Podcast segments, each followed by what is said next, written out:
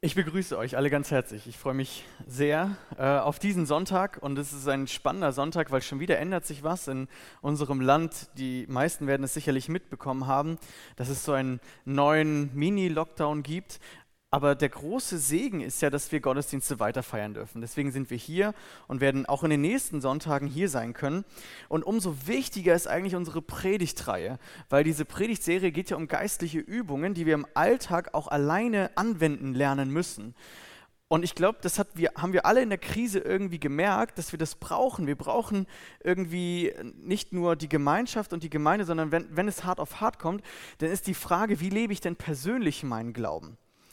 Und heute geht es wieder um eine solche geistlichen Übung. Und ich muss euch kurz vorher eine kurze Anekdote aus unserem Eheleben erzählen, denn es wird heute auch ein bisschen um unsere Beziehung gehen, weil das ein guter Vergleich ist eigentlich. Und es war, ist, ist schon ein paar Monate her, äh, da fragte ich meine Frau mal morgens, ich glaube, es war sogar ein Sonntagmorgen, äh, fragte ich so, Schatz, knistert es eigentlich noch zwischen uns? Und sie guckt mich so an und sagt, ich höre nichts. Und das, äh, wir sind jetzt äh, acht Jahre verheiratet und das ist irgendwie leider so typisch für eine Beziehung, dass nach der Zeit diese Anfangsbegeisterung nicht automatisch über die Jahre bleibt. Dass diese Liebesbeziehung nicht immer so bleibt wie am Anfang. In der Bibel heißt es einmal von Jesus, der zu einer Gemeinde sagt, ihr habt die erste Liebe verloren, ihr müsst sie wiederentdecken. Und genau darum geht es eigentlich auch bei dem Thema Anbetung und bei den geistlichen Übungen. Ich habe eine Statistik gelesen in dem Buch, das ich äh, gerade lese. Und die hat mich ganz schön erschrocken, weil es geht in dieser Statistik um die geistliche Entwicklung im Laufe der Zeit, also in den Jahren, die jemand Christ ist. Und egal, ob du jetzt hier bist oder das Video im Nachhinein online äh, schaust, ich glaube, es ist sehr interessant äh, zu erleben, warum, und das wollen wir heute uns genauer anschauen, warum ist es so bei Christen? Also hier steht im Laufe des Christseins, also die Jahre, wie man schon Christ ist, nimmt also die geistliche Entwicklung ab. Das sind hier so ein paar Kriterien äh, für die Leute, die studiert haben und Statistiken gut lesen können die äh, das sehen, dass es hier unterschiedliche Kurven gibt und alle anderen sehen das auch. Und äh, hier seht ihr, dass es zum Beispiel Zeiten des Gebets sind für mich eine inspirierende Erfahrung. Das ist diese Linie. Ähm, oder ich erlebe, dass mein Glaube was verwandelt, was umändert bei mir. Das ist diese Linie. Oder ich erlebe, dass die Gottesdienste mich aufbauen, mich, mich packen. Das ist diese Linie. Und das, ehrlich gesagt, das schockiert mich. Umso länger man Christ ist, desto weniger Erlebt man irgendwie dieses geistliche Wachstum, diese Begeisterung? Kennst du das vielleicht auch in deinem Leben? Du hast irgendwann angefangen zu arbeiten und dann kommt so viel Stress in dein Leben und dann kommen noch verschiedene Lebensbereiche, die dich häufiger mal überfordern oder zumindest fordern und ganz auf einmal äh, erkaltet die Beziehung so im Christsein zu Gott. Und das ist genau das, was aber uns eigentlich als Christen hier in unserer freien Gemeinde ausmacht. Wir leben Christ oder verstehen Christsein nicht als Glaubensbekenntnis, dass ich mal gesprochen habe. Ja, ich glaube an Gott, dass, da, dass er für meine Sünden gestorben ist und so und dann ist alles gut. Mein Leben lebe ich dann alleine. Sondern unser Verständnis ist, wir leben Glauben als eine Beziehung, als einen lebendigen Glauben zu einer Person, mit der wir in Verbindung stehen. Und wenn diese Verbindung immer weiter abnimmt, dann müssen wir irgendwas tun. An Gott liegt es nicht. Also es ist nicht so, dass, dass Jesus uns ähm, nicht mehr so lieb hat oder Gott nicht mehr so richtig Gemeinschaft mit uns haben wollte, dass er nur am Anfang sich doll zeigen wollte und dann nicht mehr. Sondern es liegt irgendwie daran, dass wir was ändern müssen in unserer Beziehung. Und wenn du jetzt hier bist und du hast diese Beziehung noch gar nicht, dann ist es voll entscheidend für dich heute und auch in den anderen Predigten zu lernen und mal aufzupassen, ja, was macht denn Christsein wirklich aus? Es ist eben nicht nur eine Bekenntnisformel, ein, ein Kopfglaube, sondern es ist wirklich ein Leben, einen lebendigen Glauben zu leben. Und tatsächlich glaube ich heute, das Thema Anbetung ist so, ein, ist, ist so die, die höchste Form der Beziehungspflege, der Begeisterung füreinander ähm, diese Begeisterung für Gott. Und wenn man diese Anbetung gar nicht betreibt und wenn man ehrlich ist, sie auch gar nicht hat oder gar nicht tut und jedenfalls nicht im Herzen, dann ist es ehrlich gesagt eher eine kühle Beziehung.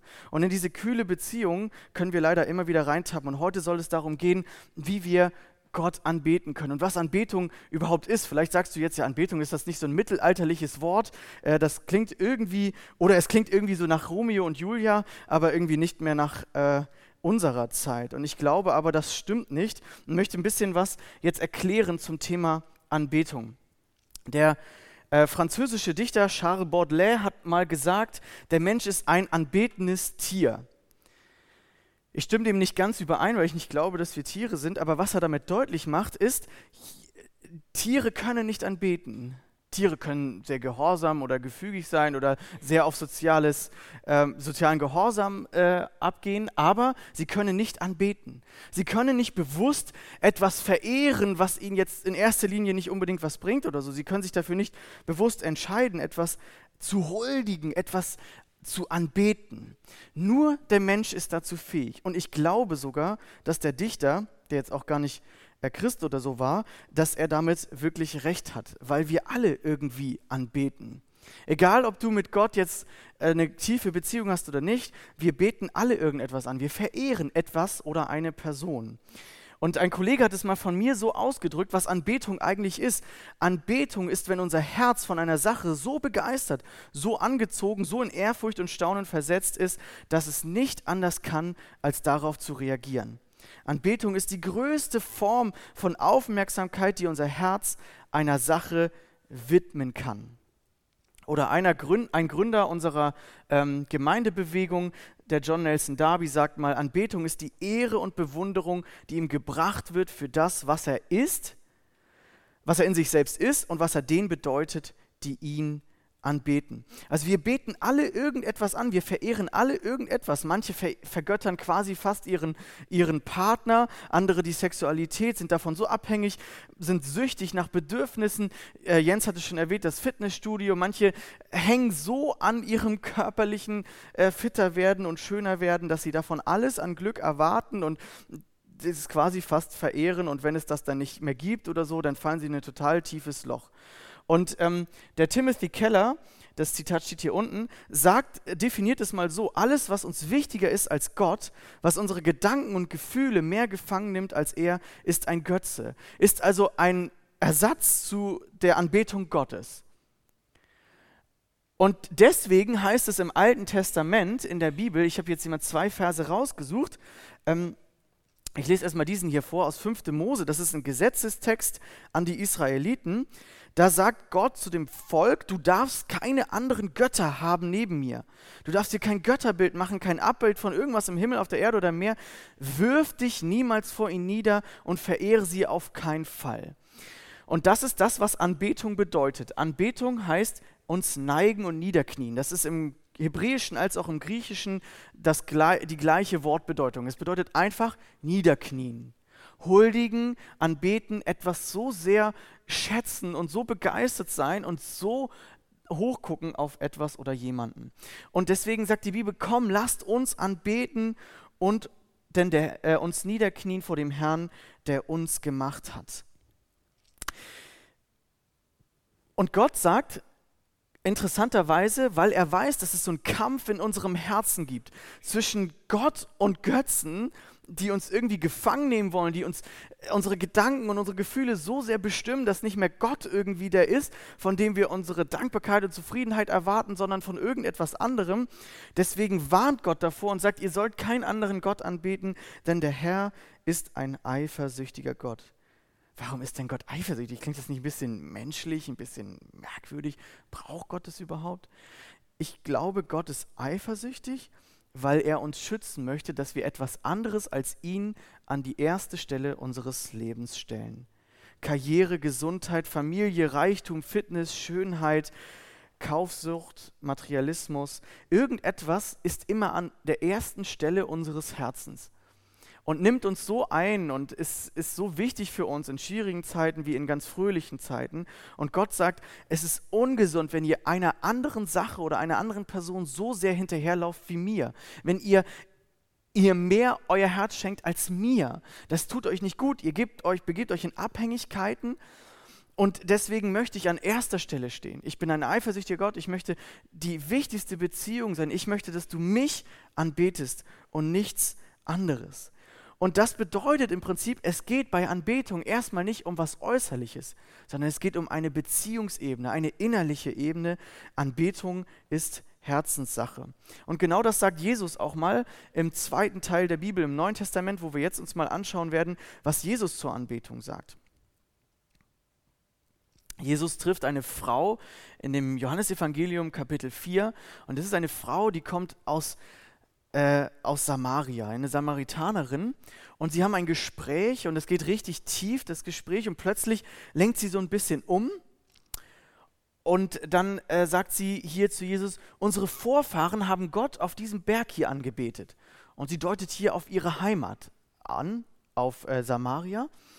Und ihr müsst dazu wissen, die Samariter und die Juden, die waren so ein verfeindet. Die Juden hielten nichts auf die Samariter, weil sie sie für ein Mischvolk hielten, das minderwertig ist, das nicht so viel bedeutet und das eben auch ähm, auf dem falschen Berg anbetet. So, ne? Und ähm, die Samariter sagt, nö, wir beten hier an, wie unsere Vorfahren das schon taten. Und dann äh, will sie Jesus so ein bisschen auf die Probe stellen und sagt, ähm, ihr Juden aber sagt, dass man nur in Jerusalem der Ort ist, wo man Gott anbeten darf. Wo ist denn jetzt nun der Ort der Anbetung? Er will sie so ein bisschen auf die Probe stellen, weil Jesus hat sie total wertgeschätzt, indem er sie überhaupt angesprochen hat. Das hat ein Jude und ein Rabbi, also ein Lehrer sowieso gar nicht getan, mit äh, Samariter nicht und auch nicht, schon gar nicht mit ähm, Frauen, die aus dem Volk kamen. Und Jesus antwortet es was unglaublich Spannendes.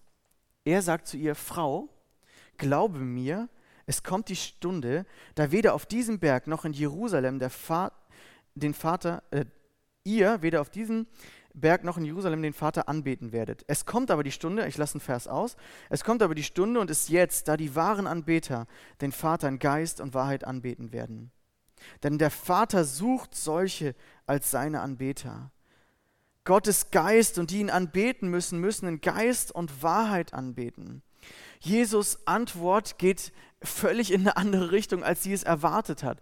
Sie hat gesagt, wo ist denn jetzt der Ort, wo wir anbeten sollen? Und Anbetung ist so was Äußerliches geworden. Ja, Anbetung geht man in den Tempel und dann opfert man und jetzt ist die Frage, wohin man gehen soll. Und Jesus sagt, darauf kommt es gar nicht an. Es ist die Stunde und die ist jetzt. Mit mir ist, also Jesus sagt, mit mir ist eine neue Beziehungsebene möglich. Diese Beziehungsebene ist etwas Tiefes von Herzen und Gott ist ja Geist, liebe Leute. Wir, wir können, er sagt ihr, wir können, wir können nur anbeten, im Geist, weil Gott ja auch Geist ist. Er ist nichts Materielles, vor dem wir niederfallen können, irgendein Bild oder irgendwas Handfestes, sondern Gott ist ja Geist und deswegen müssen wir ihn in Geist und Wahrheit anbeten. Wir müssen erstmal wissen, wer er ist, eine wahre Beziehung haben, die Wahrheiten über Gott verstehen und wirklich in unser Herz eingebrannt haben. Und der Heilige Geist muss uns in diese Anbetung treiben, weil der Heilige Geist kann uns nur zeigen, wer Gott ist. Wenn ich niemanden sehe, wenn ich niemanden direkt höre, wie soll ich ihn kennen? Ja, ihr kennt doch nur die Leute, mit denen ihr, denen ihr wirklich gesprochen habt, oder? Aber es gibt einen Unterschied. Gott kann man kennenlernen durch den Heiligen Geist, der in einem lebt und einem zeigt, wer Gott ist, weil er selber Gott ist und Gottes Größe deutlich macht.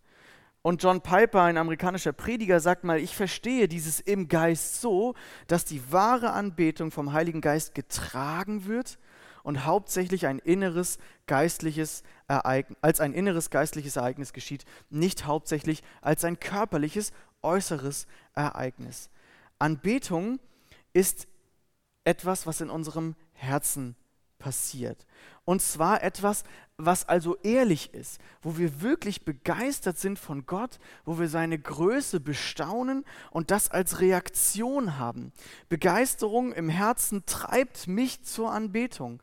Und nur wer ehrlich begeistert ist, kann auch wirklich anbeten. Und ich glaube, das ist vielfach ein Problem in unserer Gesellschaft. Man denkt, Anbetung findet irgendwie in einem Gottesdienstraum statt, zum Beispiel beim Erntedank, Lob und Dank Gottesdienst und dann geht man mal Weihnachten zur Kirche oder mal halt an Erntedank oder jetzt am Reformationstag wie, wie gestern oder was auch immer und dann denkt man, okay, dann habe ich ein Vater Unser mitgesprochen oder dann habe ich ein paar äh, Anbetungslieder mitgesungen und dann habe ich automatisch angebetet. Das stimmt aber nicht. Anbetung ist nur etwas, was wahr von innen kommt. Also eine wahre Anbetung ist die mit Wahrhaftigkeit verbunden ist. Das heißt, authentisch das, was ich wirklich in meinem Inneren denke. Und tatsächlich geht es einmal so weit, dass ähm, Gott im Prinzip in, im Alten Testament die Israeliten sogar verurteilt für ihre Anbetung. Und das ist ganz krass, weil Gott sagt zum Volk ja eigentlich, ihr sollt opfern, ihr sollt gewisse Feste machen und die machen das auch alles, was Gott den Israeliten sagt. Aber dann kommt es an so einen Punkt, das ist in so einem Prophetenbuch von, von Amos, ähm, da so eine Stelle, wo Gott wirklich, wo Gott die Faxen dicke hat mit dem Volk und das gar nicht mehr möchte, was sie tun. Und ich möchte euch erklären, warum. In Amos 5, Vers 21 steht, ich hasse und verachte eure religiösen Feste und ich kann eure feierlichen Zusammenkünfte nicht riechen. Ich will eure Brand- und Speisopfer nicht haben. Die Friedensopfer eurer Mastkälber will ich nicht sehen. Hört mit dem Lärm eures Lobpreises auf. Eure Anbetungsmusik werde ich nicht anhören. Hä, warum das denn? Gott hätte das doch gesagt, oder? Ja, aber wisst ihr was? Das Herz stand nicht mehr dahinter. Die haben nur noch äußerlich fromm irgendwas formuliert, irgendwas gesungen, irgendwas dargebracht, aber im Herzen war das Heuchelei, weil sie gar nicht zu Gott umgekehrt sind, weil sie weder ernsthaft Buße getan haben, noch ernsthaft Gott gehuldigt haben, noch wirklich ihn verehrt haben oder ihm Danke gesagt haben. Es war nur noch ein äußerliches Ritual. Und deswegen möchte ich das nochmal veranschaulichen, was Anbetung ist. Der Ort der Anbetung, der Ort der Anbetung ist nicht dieser Gemeindesaal. Der Ort der Anbetung ist dein und mein Herz. Und Anbetung drückt sich dann aus in verschiedenen Formen. Ja, natürlich. Anbetung kommt nach außen. Anbetung darf nach außen kommen. Gerade in unserer Zeit, jetzt, wo, ihr, wo wir nicht mitsingen dürfen, kann Anbetung aber trotzdem stattfinden. Anbetung kann im Gebet stattfinden, im Lobpreis, im Bekennen, ähm, im Dienen, im Rufen oder im Aufschreiben, einen Brief an Gott schreiben und einfach dankbar werden über das, was wir mit Gott erlebt haben. All diese Möglichkeiten möchte ich euch heute einfach mal ans Herz legen, gerade in dieser besonderen Zeit. Aber auf der anderen Seite, die Formen der Anbetung, die wir schaffen als Gemeinde sonntags, sind eine Einladung, eine Chance, von den Alltagssorgen mal wieder ein bisschen wegzuschauen und sich Gottes Größe anzuschauen. Man kann nur anbeten, wenn man von Gottes Größe begeistert ist. Und das alles, was wir sozusagen anbieten, die Anbetungsstunden, die Anbetungs-Lobpreisabende, die, die Gottesdienste hier sonntags, das, was wir anbieten, ist eine Einladung, wieder Gottes Größe zu bestaunen. Aber es ist kein Automatismus. Also es funktioniert nicht automatisch. Wenn ich also in eine Form der Anbetung teilhabe, aber es im Herzen nicht meine, dann findet keine Anbetung statt. Gott sagt es einmal in 1 Samuel, der Mensch sieht auf das, was vor Augen ist, aber der Herr sieht das Herz an. Und deswegen möchte ich dich einladen, wenn du vielleicht diese Herzensbeziehung zu Gott nicht mehr hast oder merkst, es ist etwas erkaltet bei uns in der Beziehung, dass du einfach mal dieses Gebet sprichst und sagst, Herr, ich möchte wieder von dir begeistert sein. Ehrlich gesagt, ich kenne dich gar nicht so genau. Und dann fängst du vielleicht mal an, die Bibel aufzuschlagen oder einfach mal dein Leben so ein bisschen zu reflektieren. Und das meine ich wirklich ganz ernst. Gleich in der Lobpreiszeit nach der Predigt wird es eine Möglichkeit geben, einfach ein bisschen mal aufzuschreiben, weil wir ja eh nicht, weil ihr eh nicht mitsingen könnt, und aufzuschreiben, was habt ihr schon mit Gott erlebt? Wer ist Gott für euch? Einfach sich bewusst zu werden über die Eigenschaften Gottes. Denn nur wer begeistert ist, kann anbeten. Und diese Begeisterung, glaube ich, können wir aktiv fördern. Und das ist jetzt der nächste Punkt, worauf ich mit euch eingehen möchte. Wie können wir denn jetzt Anbetung oder Begeisterung aktiv fördern, wenn, wir, wenn uns danach gar nicht so richtig ist? Und wir sind ja, wir müssen ehrlich sein, ganz häufig sind wir so im Alltagstrubel und im Stress und mit Medien und so beschäftigt, dass wir eigentlich gar, gar nicht so richtig die Beziehung mit Gott haben. Genau deswegen machen wir diese Predigtserie und ich lade euch ein, die anderen Predigten auch nochmal nachzuhören. Und ich glaube, wir können diese Begeisterung wie in einer Beziehung wirklich auch neu aufflammen lassen. In Hebräer 13, Vers 15 sagt der Hebräerbriefschreiber zu den Christen, durch ihn, durch Jesus, lasst uns Gott stets ein Opfer des Lobes darbringen. Also, wie gesagt, Anbetung war im Alten Testament hauptsächlich dieses Opfer bringen. Und natürlich brauchen wir nicht mehr Opfer bringen, zum Glück nicht, weil Gott hat seinen Sohn geschickt und Jesus ist das ein für alle Mal vollkommene Opfer geworden, hat alle Sünden weggenommen wir, und steht nichts mehr zwischen Gott und zu uns, zwischen uns und Gott steht nichts mehr. Und wir können zu ihm kommen. Aber trotzdem sagt der Hebräerbriefschreiber, äh, oder muss er die Leute ermutigen, sagt aktiv, lasst uns stets ein Opfer des Lobes darbringen. Man könnte auch hier übersetzen ein Dankopfer. Das ist die Frucht der Lippen, die seinen Namen bekennen. Also er sagt, nur wir, wir brauchen nicht mehr Opfern, aber Anbetung ähm, bedarf immer noch aktives zu Gott kommen, aktives Bringen, etwas bringen und zwar unser Lob die Frucht der Lippen, die seinen Namen bekennen. Anbetung ist ein innerliches Geschehen, aber wir können es fördern, indem wir uns einfach Zeit dafür nehmen. Ganz simpel. Und doch nicht so simpel, oder? Indem wir uns Zeit nehmen, über Gott nachzudenken und Zeit zum Staunen zu nehmen. Meine Frau und ich haben so im letzten Jahr gemerkt, ich habe das ja als Einstieg ein bisschen witzig erzählt, aber wir haben schon auch ernsthaft gemerkt, unsere Beziehung hat zwischendurch echt so richtige Tiefs bekommen. Wo man irgendwie so nebenher läuft, nebeneinander lebt und so ein bisschen das, irgendwie diese Begeisterung füreinander irgendwie so ein bisschen erkaltet. Man managt irgendwie die Kinder und seinen Alltag und die Arbeit und Gemeinde und so. Und es geht nicht anders, diese Beziehung, und dann sagen ja viele Menschen in unserer Welt, ja, wir lieben uns nicht mehr, dann geht es halt weiter auseinander. Dann gibt es auch so Lieder in den, äh, in den Radios, die dann spielen, irgendwie, äh, unsere Herzen passen nicht mehr zusammen, ja, dann, dann ist es halt so, ja. Das ist aber falsch, das glauben wir als Christen nicht, weil wir können als Christen die erste Liebe immer wieder entdecken, weil Liebe bedeutet nicht nur das Gefühl von Begeisterung am Anfang, was man am Anfang hatte, sondern es bedeutet in diese Liebe bewusst zu investieren und sich zu entscheiden zu lieben. Liebe bedeutet sich entscheiden zu lieben, den Partner zu lieben. Und meine Frau und ich haben uns vorgenommen, wir brauchen ganz bewusste Zeiten, wo wir Begeisterung füreinander ausdrücken, wirklich aktiv. Also das ist total interessant, wenn wir aktiv, wir haben dann einen Abend aufgeschrieben, was wir an dem anderen besonders finden. Das hat nur fünf Minuten gedauert.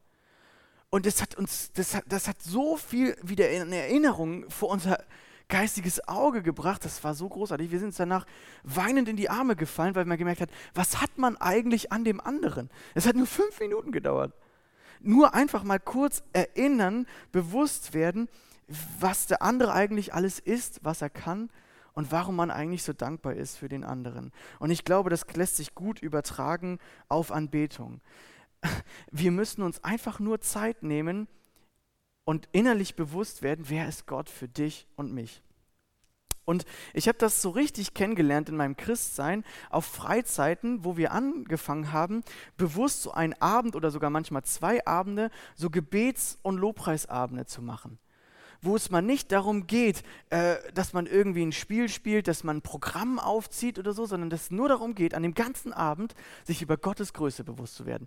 Wir haben irgendwie anhand der Buchstaben des Alphabets für jeden Anfangsbuchstaben eine Eigenschaft Gottes aufgeschrieben. Wir haben uns äh, Bibelverse durchgelesen. Wir haben ähm, Lieder gesungen, einfach nur mit dem Fokus, von Gott neu begeistert zu werden. Und wenn wir diese Zeiten nicht haben, also wenn wir nur sonntags hierher kommen und sagen, ja, Mal sehen, was ich lerne. Mal sehen, was ich jetzt so mitnehmen kann. Und unser Herz nicht öffnen dafür, Gottes Größe zu entdecken, dann wird Anbetung nicht stattfinden. Eigentlich ist das Ziel von Gemeinden, von unserer Gemeinde sollte das Ziel sein, jeden Sonntag, jede Veranstaltung, Hauskreis, was auch immer. Das Ziel sollte sein, Gottes Größe wieder neu zu erfahren. Nicht irgendeinen Moralkatalog hier von vorne zu lernen oder sowas. Darum geht es im Christsein gar nicht. Sondern äh, wenn wir Gottes Größe wieder ein Stück weit äh, faszinierend finden, wenn wir ein Zeugnis hören und begeistert werden von dem, was andere mit Gott erleben, auch wenn wir gerade nicht so viel erleben, dann kann, uns das, dann kann uns das motivieren. Und deswegen möchte ich jetzt nochmal das Schaubild bedienen, weil ich glaube, wir brauchen solche besonderen Rahmen der Anbetung. Also wir können uns wie in einer Beziehung, in einer Ehe einfach mal rausnehmen und einen besonderen Rahmen schaffen. Und das sollten wir mehr und mehr tun, auch in dieser besonderen Zeit. Auch wenn wir das nicht mehr jetzt in großen Gruppen irgendwie äh, wahrscheinlich so ganz dicht beieinander tun können, gibt es andere Möglichkeiten. Und ich möchte es kurz erklären, warum hier diese drei Punkte im Rahmen stehen. Lebendige Erinnerung, inhaltstragende Symbolik und besondere Atmosphäre. Das ist das, was eigentlich bei fast jedem Fest von den Israeliten der Fall war. Die Israeliten hatten bestimmte Feste im Jahreskalender, die ihnen vorgeschrieben wurden. Und Gott hat da die Feste nicht einfach nur so, ja, so an dem Datum, liebe Israeliten, dann feiert ihr einfach. Nee, er hat ihnen ganz viel vorgegeben. Ganz viel inhaltstragende Symbolik. Das Laubhüttenfest.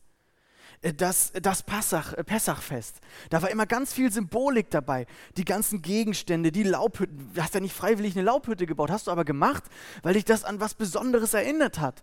Weil das was mit dir gemacht hat. Das war eine ganz spezielle Atmosphäre. Der Sederabend, der erste Abend äh, vom Pessachfest, ja, der hatte gewisse Rituale, Abläufe.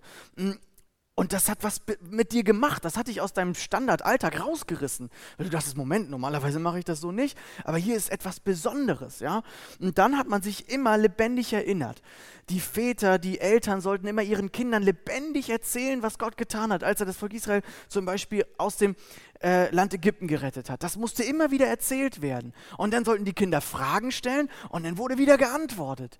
Und es war ein besonderer Abend und dann wurde ganz viel gesungen, ganz viel gefeiert. Es gab Kerzen, das ist auch immer, wenn ihr noch, wenn ihr jetzt mal ähm, in Israel seid, ich war leider auch noch nie da, aber dann glaube ich, kann man das richtig cool erleben, wie das äh, Juden auch immer noch so ganz intensiv feiern. Und da passiert einfach, da ist eine besondere Atmosphäre. Natürlich, wir haben keine Feste mehr vorgegeben. Wir können jederzeit zu Gott kommen.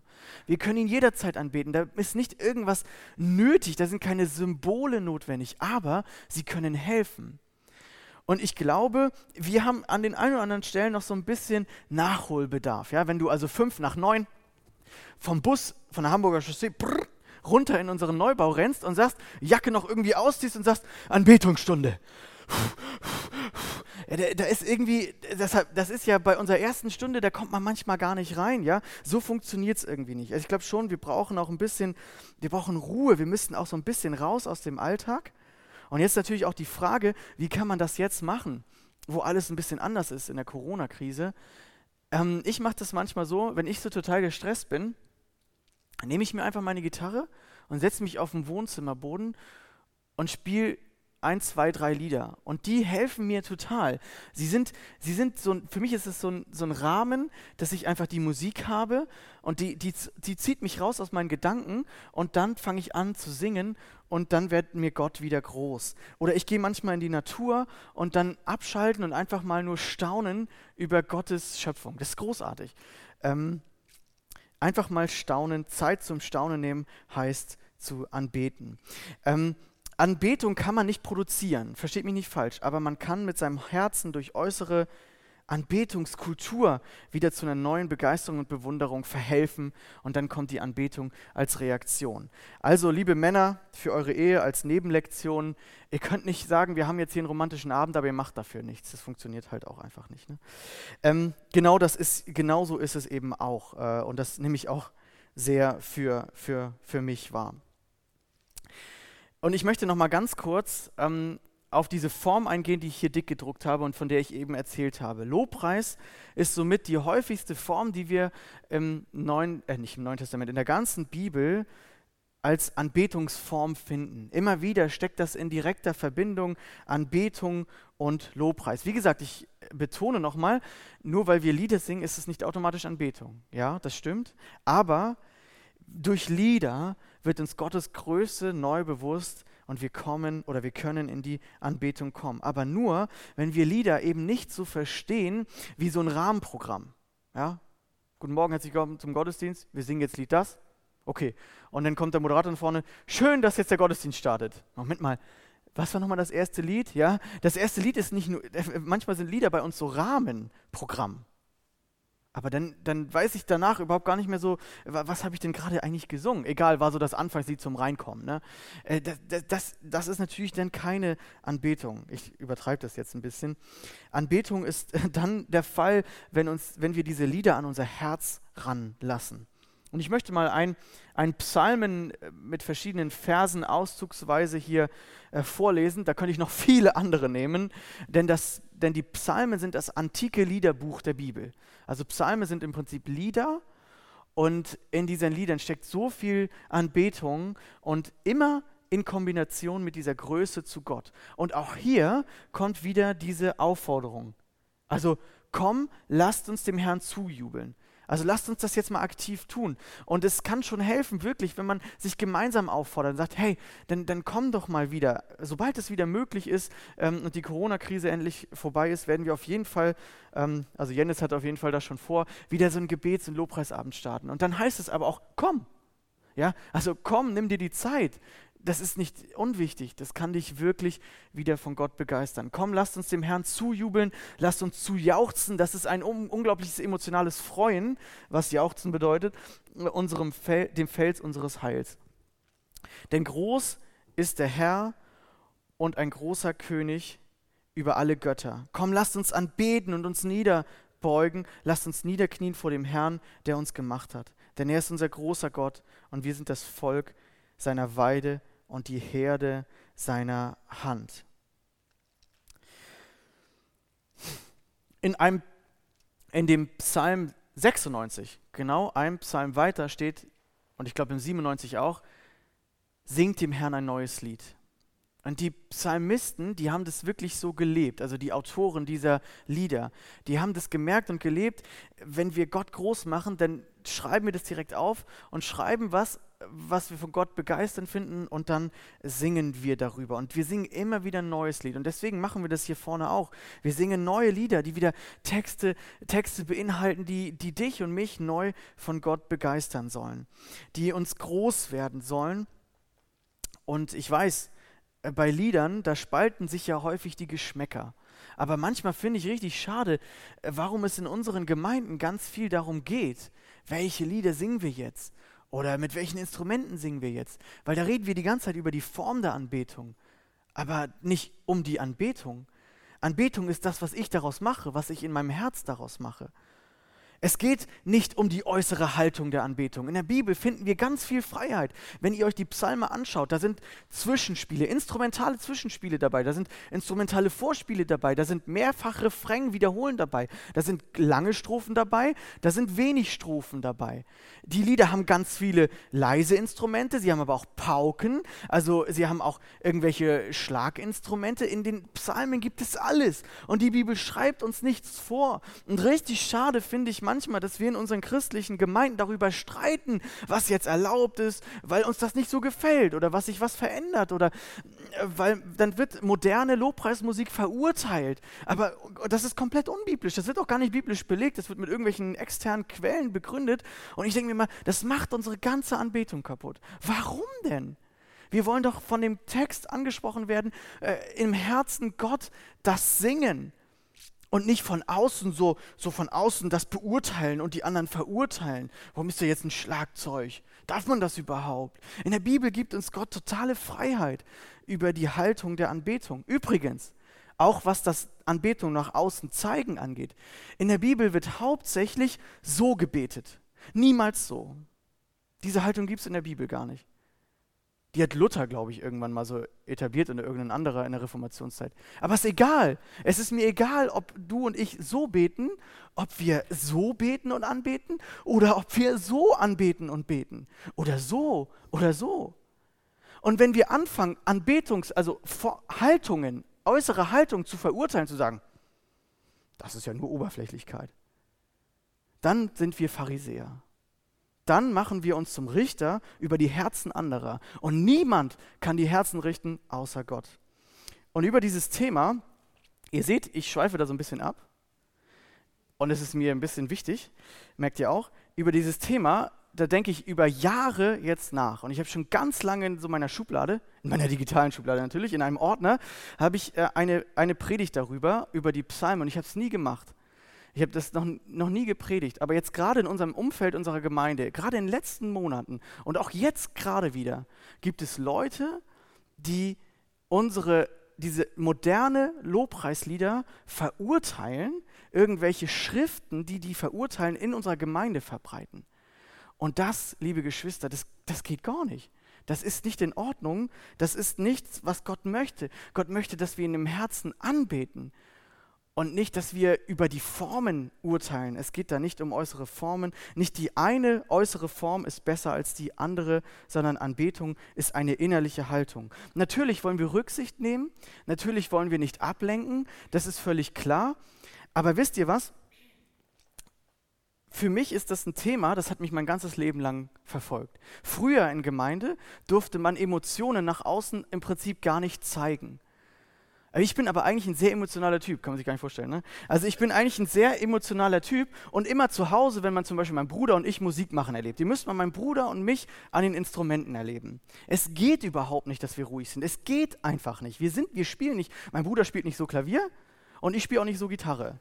Das ist, mittlerweile merkt ihr, ich bin da schon ein bisschen freier geworden, aber es war, es, war, es war ein krasser Weg dahin. Und zunächst hatte ich auch andere verurteilt. Ich war auf einem Jugendtag, da war ich noch Jugendlicher, und da habe ich gesagt, warum steht er auf? Ist doch nur oberflächlich, der will dich zur Schau stellen oder so. Und da habe ich geurteilt und es war überhaupt nicht in Ordnung. Und wisst ihr, deswegen fördern wir in den letzten Monaten in unserer Gemeinde so eine Flexibilität. Mal aufstehen zum Singen, mal sitzen bleiben, mal sitzen bleiben zum Beten, mal, mal zum Beten aufstehen. Darum geht es wirklich nicht. Es geht um unser Herz. Und wir brauchen da eine Flexibilität und auch ein Verständnis und eine Demut füreinander. Das war der kurze Ausflug zu Lobpreis äh, und Anbetung durch Lobpreismusik. Und das ist vielleicht nicht für jeden was, und das weiß ich. Und das ist jetzt auch gerade in dieser Zeit schwierig. Und deswegen möchte ich euch noch ein paar andere Tipps geben, wie wir jetzt Gottes Größe irgendwie neu bewusst bekommen können in unserem Herzen. Wir können in die Natur rausgehen und einen Podcast über Gottes Größe hören. Wir, wir können statt Radio hören, einfach mal christliche Lobpreislieder hören. Mir hat das ganz häufig geholfen, als ich von der Arbeit nach Hause gefahren bin, meinen Blick wieder auf, auf Gott zu richten.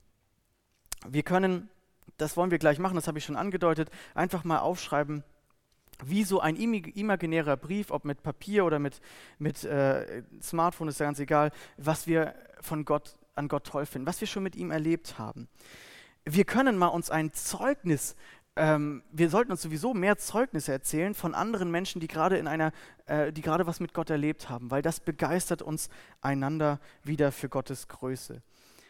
Das sind so Möglichkeiten, um irgendwie neu in diese Beziehung von Gott, äh, mit Gott zu investieren. Meine Begeisterung treibt mich in Anbetung. Die Frage ist jetzt zum Schluss, was, bet, was oder wen betest du an? Und Gott ist so großartig, er ist so genial und er ist so gütig. Und trotzdem vergesse ich das ehrlich gesagt manchmal. Und ich brauche immer wieder Zeiten, wo mir das wieder neu bewusst wird. Und die Frage ist, wann möchtest du dir diese Woche, die jetzt kommt, ganz konkret, wann möchtest du, wann möchte ich mir Zeit nehmen zum Staunen? Oder ratter ich nur den Alltag durch? Wann habe ich Zeit zum Staunen? Wann habe ich Zeit, Gott Danke zu sagen, einfach mal zu sagen, boah Gott, danke für all das, was ich habe. Danke für deine Güte, die jeden Morgen neu ist. Danke für deine Treue. Und wenn ich anfange, darüber nachzudenken, dann komme ich in die Anbetung. Und ich habe schon gesagt, in letzter Zeit hatten wir zum Teil auch eine schwierige Zeit. Und ich habe mich gerne an meine Gitarre gesetzt. Und äh, ich habe ein Lied in den letzten Monaten immer so im Ohr, das mich total begeistert werden lässt von Gott. Und das ist auf Englisch, aber wir haben das auch übersetzt. Und ich werde das auch ein bisschen erklären jetzt noch und dann werden wir das euch vorsingen und ihr könnt es auch den Text auch gleich mitlesen.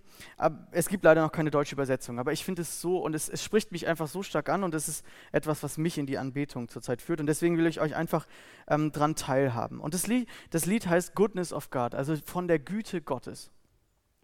Und da heißt es, ich liebe dich, Herr, denn deine Barmherzigkeit hat mich nie verlassen. Alle Tage meines Lebens werde ich in deinen Händen gehalten. Von dem Moment an, in dem ich aufwache, bis ich mich wieder hinlege, werde ich von Gottes Güte singen. Mein ganzes Leben lang warst du treu und mein ganzes Leben lang warst du so, so gut. Und natürlich habe ich in meinem Leben auch Leid erlebt und auch schlechte Sachen. Und vielleicht sagst du jetzt, wie kannst du das singen? Und ich singe es trotzdem, weil ich glaube, Gott ist trotzdem gütig, auch wenn ich Dinge erlebt habe, die ich nicht erklären kann und die ich mir anders gewünscht habe und du wahrscheinlich auch in deinem Leben. Und dieses Lied erinnert mich trotzdem, dass Gottes Güte jeden Tag neu ist und dass er mich nicht loslässt. Und deswegen ist es wie so, eine, wie so, ein, wie so ein Bekenntnis. Es heißt nämlich, oh, in der Bridge, oh, ich werde von der Güte Gottes singen. Ich möchte damit nicht aufhören. Für mich ist das wie so ein, ein, ein aktiv hingehen und zu sagen, ich möchte nicht aufhören, über Gottes Güte zu nachzudenken. Und deswegen wollen wir dieses Lied jetzt gemeinsam singen. Und in dieser Zeit, wo wir jetzt ähm, als Musikteam euch drei Lieder, die wirklich richtig gut zu dem Thema passen, achtet mal wirklich ganz besonders auf den Text, das wünsche ich mir. Achtet mal wirklich nur auf den Text. Und ihr merkt, das, ist, das passt total, was, was wir jetzt singen werden. Und ich wünsche mir, dass ihr dann vielleicht in dieser Zeit, wo ihr eben nicht mitsingen könnt, euch mal ein Blatt Papier nehmt von eurer Kladde und anfangt aufzuschreiben, wo war Gott gütig zu euch? Was findet ihr besonders an dem, was Gott in letzter Zeit getan hat. Schreibt einfach mal auf, was ihr von Gott haltet, was, was er eigentlich ist. Wenn euch nichts einfall, einfällt, schlagt einfach die Psalmen aus. Psalm 95, 96 und so weiter. Und dann schreibt es mal wirklich aktiv auf und ich möchte euch einladen, dass wir neu begeistert werden von Gottes Größe.